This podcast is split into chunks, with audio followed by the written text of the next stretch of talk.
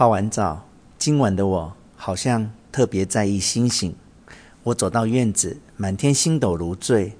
啊啊，夏天快到了，青蛙四处鸣叫，麦子沙沙作响。我一再扭头仰望，只见星光满天。去年，不，不是去年，已经是前年了。我耍赖，吵着要去散步。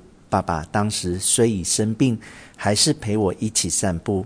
向来年轻的爸爸会教我唱德语的“你活到百岁，我活到九十九”这类意思的小调，或是告诉我星星的故事，创作即兴诗句。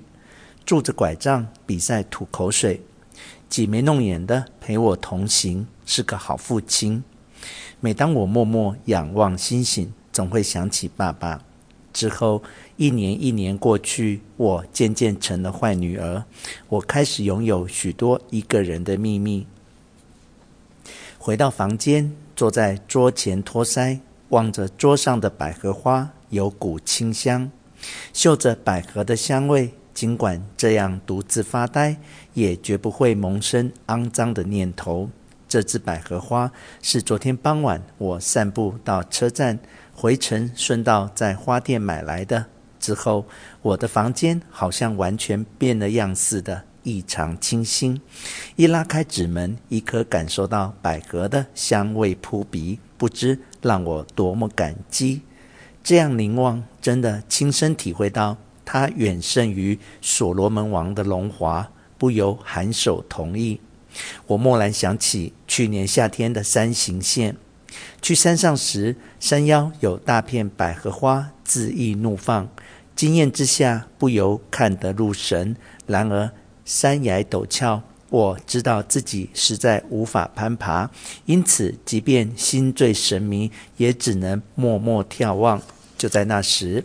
正巧在附近的陌生矿工默默爬上山崖，不久就爬到山腰，摘来双手都抱不住的大捧百合花，然后木着脸把花全部给了我，那才真是敏感满怀。即便最豪华的舞台或婚礼会场，想必也无人拿到这么多的花吧。直到那一刻，我才尝到。乱花迷眼是何滋味？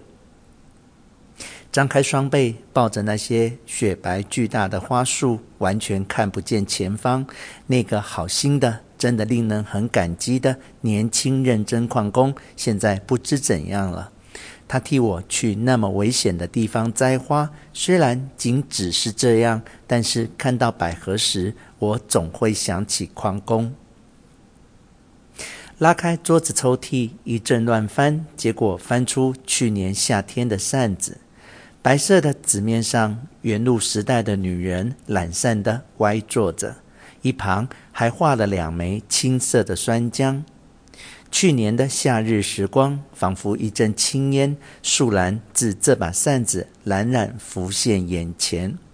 山形县的生活，火车上，浴衣，西瓜。溪流、蝉鸣、风铃，忽然很想拿着这个坐火车。扇扇子的感觉很好，把扇骨缓缓打开，整个人忽然变得轻飘飘，抓在手里转着玩。我妈回来了，似乎心情不错。唉，累死了，累死了。她嘴上抱怨着，看起来倒也没有那么不愉快。因为他就是喜欢张罗别人的事，没办法。因为事情很复杂，他说着换下衣服去泡澡。洗完澡，我俩一边喝茶，他笑得诡异。我正纳闷他要说什么。你之前不是就一直嚷着想看裸足少女吗？既然这么想看，那就去吧。不过今晚要替我按摩一下肩膀。工作之后再去玩会更开心吧？我已经喜出望外了。我一直想看《裸足少女》这出电影，但最近我成天都在玩，所以不敢开口。可是我妈明察秋毫，吩咐我替她做点事，就宽宏大量的特意让我去看电影。我真的好开心，好喜欢妈妈，而不由自主的笑了。好像已经很久没有这样与我妈妈共度长夜了。因为她的交际应酬很多，她大概也在努力不让世人小看自己吧。这样替他按摩肩膀，他的疲劳似乎也传达到我身上，我可以清楚感受到。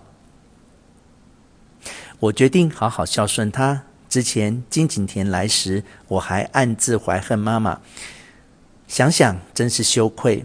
我在口中小声说对不起。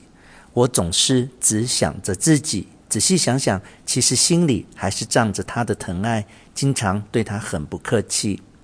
她每次不知有多么难过，我却只知道顶撞她。自从爸爸不在了，妈妈真的变得很脆弱。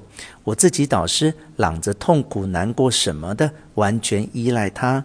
可她只要稍微依赖我，我就觉得好像看到污秽不洁的东西，真的是太任性了。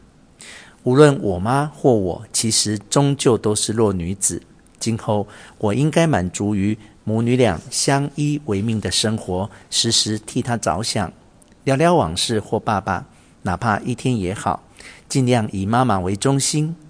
我希望借此感受到生命意义。虽然心里很担心妈妈，也想做个好女儿，但是我的言行举止总是像个任性的小孩。而且最近的我太孩子气，甚至不干净，只有污秽、羞耻。说什么痛苦、烦恼、寂寞、伤心，那究竟算什么？说穿了就是死。明知如此，不也说不出个半个类似的名词或形容词吗？只是忐忑不安，最后恼羞成怒，简直像什么似的。以前的女人虽被批评为奴隶或抹杀自我的虫子、木偶等等，但是比起现在的我，她们更具有正面意味的女人味，也有心灵愉悦。